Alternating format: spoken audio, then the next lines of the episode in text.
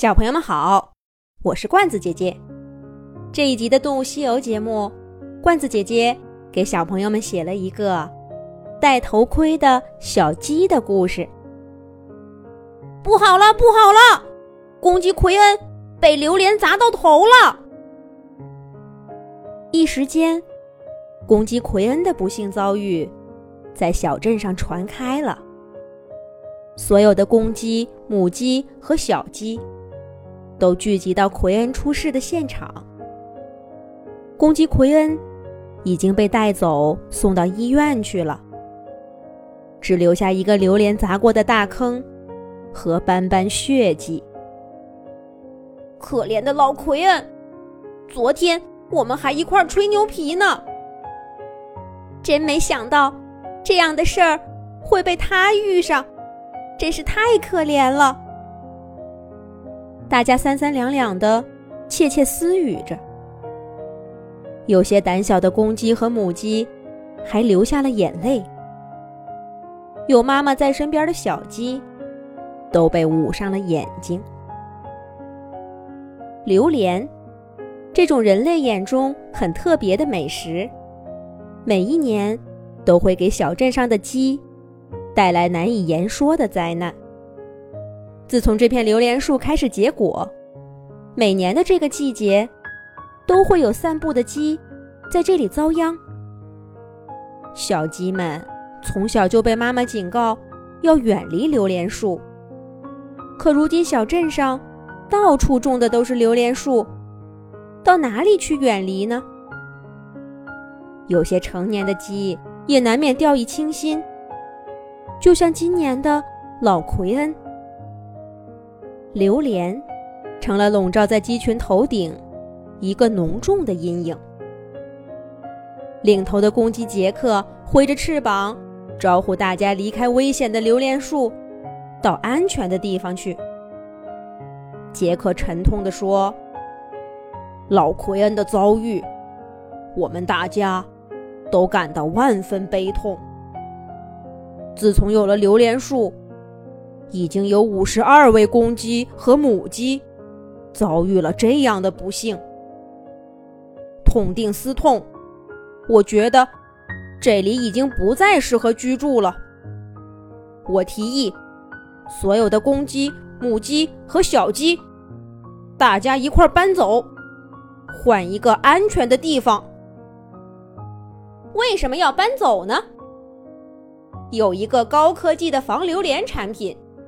一样可以避免老奎恩的厄运。一个清亮的声音从鸡群背后响起，打断了杰克的话。大家纷纷回头，只见一只年轻的公鸡捧着一个红色的头盔走了过来。鸡群摇摇摆摆的让开路，把这只公鸡围在中间。杰克问道。菲利，你拿的这是什么玩意儿？干什么用的？被叫做菲利的年轻公鸡得意洋洋的举起那个红色头盔，说道：“这是我新发明的新型头盔，能抵抗十级压力，戴上它就再也不怕被榴莲砸到了。”菲利说着。从头盔下方的空洞处把头伸进去，露出眼睛和嘴巴，看上去像一个威风凛凛的武士。大家疑惑地看着菲利这副怪模样。杰克开口说：“就凭这个，能挡住榴莲？你不是在搞笑吧，菲利？”其他的鸡也都点点头。杰克很显然问出了所有人的疑问。菲利像是早有准备一般，他把头盔摘下来说：“就知道你们不信，不过没关系，我研究的新型产品能经得住最严格的考验。不信，你们用嘴巴啄一啄，看看它有多硬。”菲利说着。把头盔递到杰克面前，杰克看了看，猛地一低头，又尖又硬的嘴巴啄向头盔。只听“砰”的一声，嘴巴跟头盔碰撞，发出一声脆响，把杰克疼得在原地转了个圈儿。菲利的头盔上却连一个印儿都没留下。鸡群一阵喧哗，菲利得意的抿抿嘴巴，杰克却摇摇头说：“就算这头盔我啄不动，又能怎么样？”树上的榴莲可比我的嘴巴硬上一百倍。你怎么能证明你的头盔可以挡住榴莲呢？杰克的话也有道理。鸡群又把疑惑的目光重新投向了菲利。菲利歪着脑袋想了一会儿，笑着说：“这容易，我再找个更硬的东西试试，不就行了？”菲利叼起一块石头，往头盔上一砸，砰！石头被弹飞了，头盔上连个小坑都没有。